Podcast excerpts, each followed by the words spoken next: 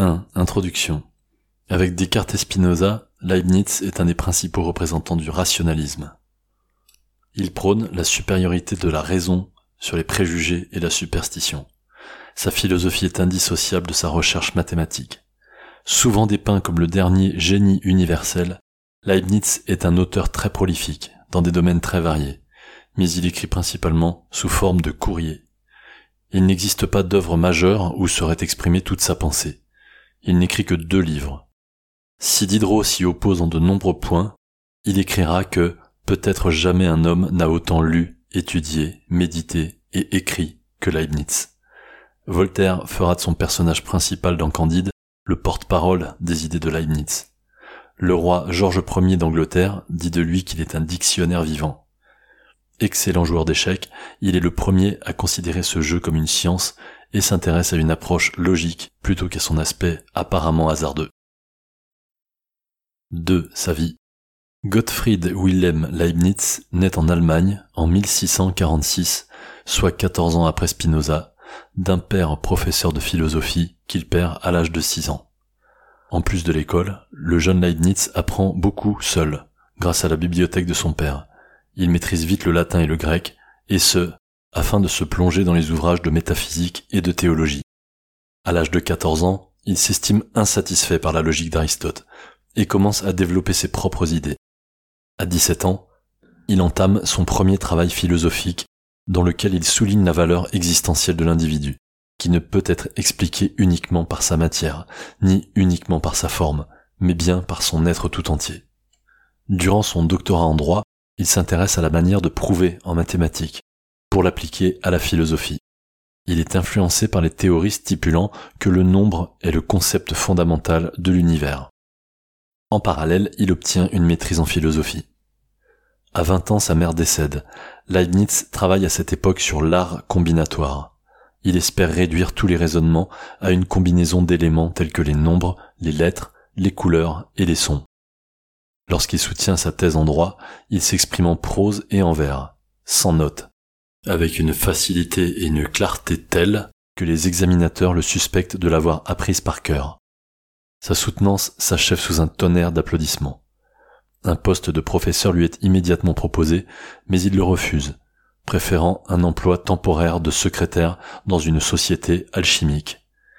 Il qualifiera plus tard cette période de doux rêve. Il s'emploie ensuite à travailler dans le conseil juridique.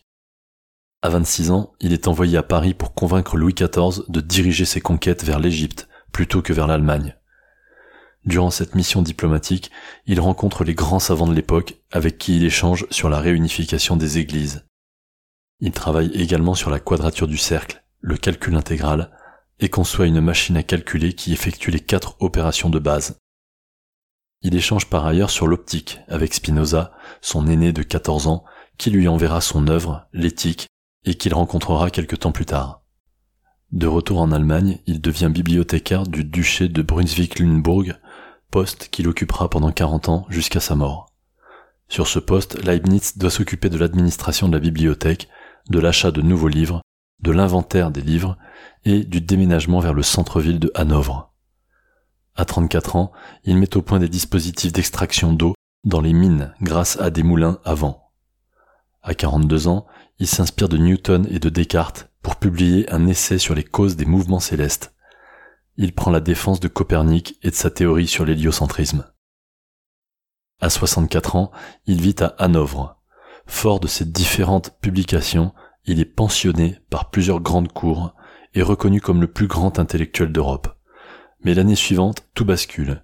Il est moqué pour son look vestimentaire et sa perruque. Il a en effet 40 ans de retard sur la mode. Par ailleurs, il est accusé d'avoir volé les idées de Newton sur le calcul infinitésimal, alors que les deux mathématiciens ont développé leur théorie de manière simultanée, bien qu'indépendante. Newton démarra avant, mais Leibniz publia le premier.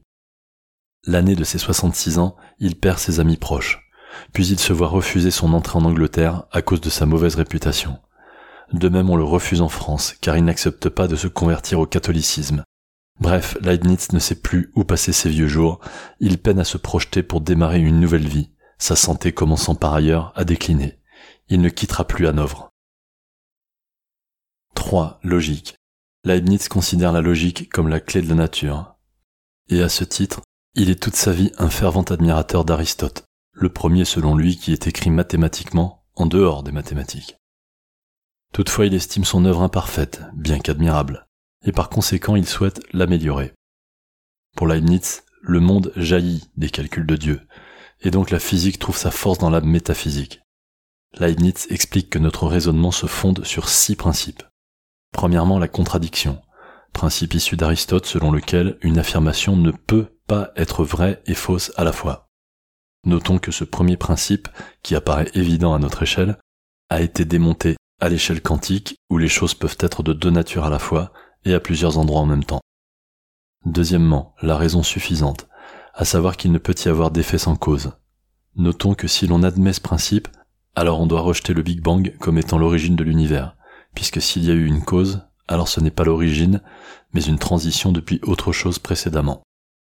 Par ailleurs, ce principe fait inévitablement penser au débat sans fin entre Bohr d'une part, qui prétendait que la théorie quantique expliquait tout, et que néanmoins il restait des variables d'incertitude ou des degrés de liberté propres aux particules, et Einstein d'autre part pour qui il ne peut pas y avoir de phénomène inexpliqué, sauf à admettre que notre compréhension du phénomène ou notre théorie est incomplète.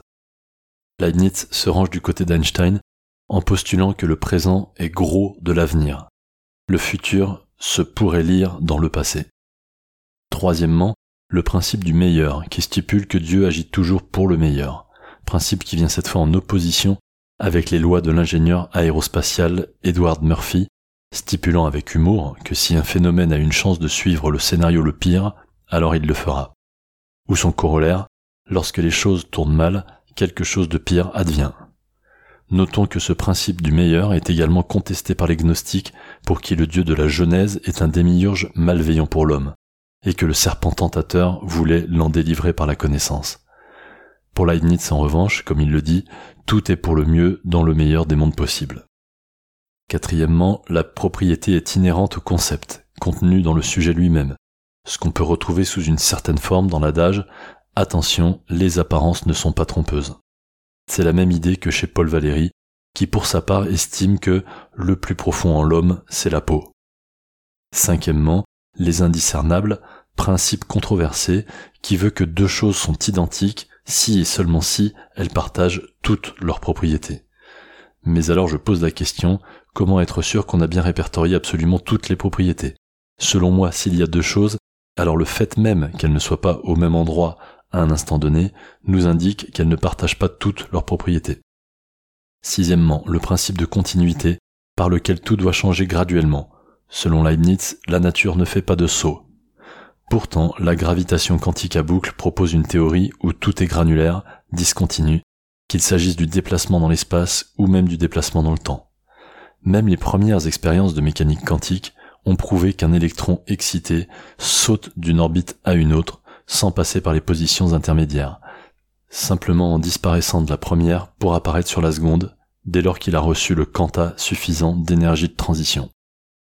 Malgré son attachement au raisonnement logique, Leibniz n'est pas dupe. La réalité est complexe. Il en déduit qu'une possibilité logique n'est pas une possibilité réelle. 4. Physique et métaphysique.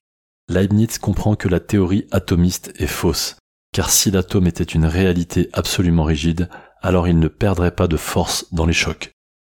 Il en déduit que l'atome est plus élastique qu'on ne le pense à l'époque. L'avenir prouvera qu'il avait vu juste. Il définit la monade comme l'équivalent de l'atome mais d'essence spirituelle, par exemple l'âme. Et chaque âme représente exactement l'univers tout entier. Toute substance se développe en suivant des lois intérieures, de sorte qu'en connaissant la nature de l'individu, on peut connaître tous ses états changeants.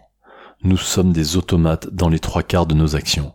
Les accidents ne sauraient se promener hors des substances. Ainsi, ni substance ni accident ne peuvent entrer de dehors dans une monade. Mais Leibniz va plus loin. Il suggère que les monades s'influencent mutuellement, du fait de leur créateur commun, cause de l'harmonie universelle. Ce principe qu'on retrouve dans la table d'émeraude en alchimie rejoint la théorie du champ akashique, qui explique par exemple la synchronicité parfaite d'un banc de poissons ou d'un vol d'oiseaux. Leibniz explique que Dieu seul assure la communication entre les substances, et il en résulte de la réalité dans nos perceptions. Dans ce sens, sera démontré plus tard le principe d'intrication quantique, prouvant que certaines informations se propagent instantanément, quelle que soit la distance qui les sépare, violant donc le principe de la relativité restreinte, puisque la vitesse de la lumière est dépassée. Ceci permet donc d'imaginer qu'il existe d'autres canaux que le déplacement dans l'espace-temps tel que nous le connaissons. Enfin, Leibniz pense que Dieu crée les monades par fulguration, d'un coup, comme des petits dieux avec un point de vue singulier sur le monde, une sorte de vue sur l'univers en miniature, des perspectives internes mais cohérentes entre elles, tandis que Dieu possède l'infinité des points de vue qu'il a créés. Dieu est un océan dont nous n'avons reçu que quelques gouttes. Leibniz reçoit une éducation protestante.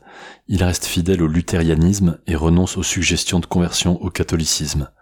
Il en apprécie toutefois certains aspects, fréquente volontiers les cercles catholiques et fait le projet de réunifier les églises catholiques et protestantes.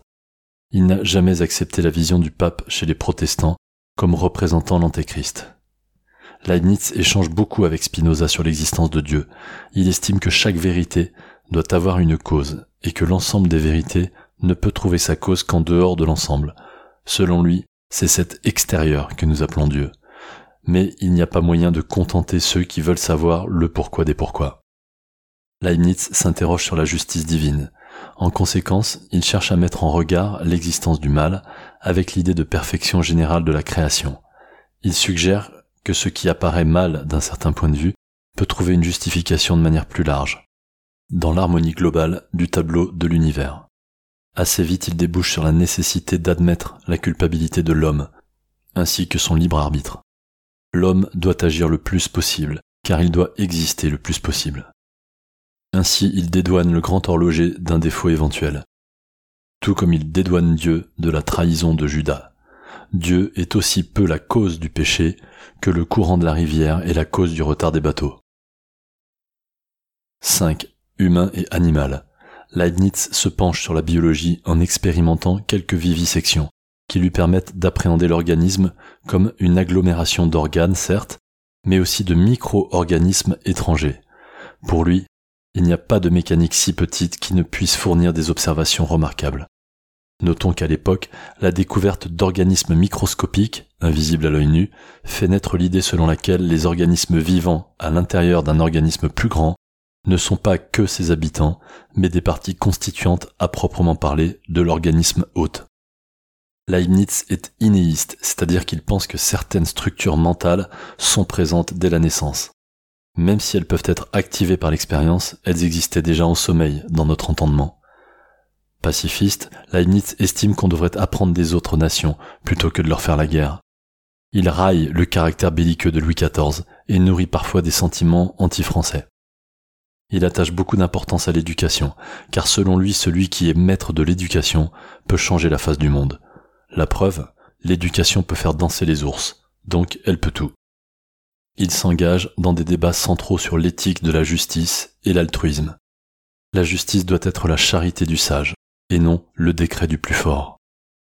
Sans nier tout à fait la définition de Spinoza, qui voit dans celui qui aime une forme d'égoïsme pur puisque l'amour améliore sa propre condition, Leibniz, lui, définit l'amour comme le plaisir pris avec le bonheur d'autrui, et par conséquent comme la conjonction entre l'altruisme et l'intérêt personnel. En revanche, le désir est l'inquiétude qu'un homme ressent par l'absence d'une chose qui lui donnerait du plaisir. 6. Conclusion. Le personnage. Travailleur infatigable, Leibniz tient toute sa vie à exceller dans tous les domaines. Il parle le latin, le français, l'allemand, l'anglais, l'italien, le néerlandais, l'hébreu et le grec ancien. Il étudie les hiéroglyphes égyptiens, ainsi que les idéogrammes chinois, essentiellement pour comprendre ce système de représentation de mots sous forme de dessin. Il peut travailler toute la nuit, ou encore rester sur la même chaise plusieurs jours pour penser. Il dort peu et souvent assis sur une chaise. Il aime voyager à travers l'Europe, quelles que soient les conditions météo. Bien qu'il aime converser, il est plutôt lent à la répartie et peu éloquent. Pourtant son esprit est toujours en ébullition et il passe son temps à noter toutes ses idées ou prendre des notes sur ses lectures. Il apprécie les moments en solitaire qu'il consacre à la lecture et à la méditation. Il prend la plupart de ses repas seul, selon des horaires peu réguliers. Il mange beaucoup et boit peu. Leibniz prétend ne jamais avoir eu le temps d'étudier la question du mariage. De taille moyenne, maigre mais large d'épaules, il porte toujours une longue perruque noire. À 50 ans, la femme qu'il demande en mariage souhaite un délai de réflexion, ce qui dissuade Leibniz définitivement. Pourtant, son hygiène irréprochable, rare à l'époque, l'amène à fréquenter les bains régulièrement et par conséquent à recevoir de nombreuses lettres d'admiratrices. Leibniz décède à 70 ans d'un accès de goutte dans d'atroces douleurs et convulsions et dans l'indifférence générale.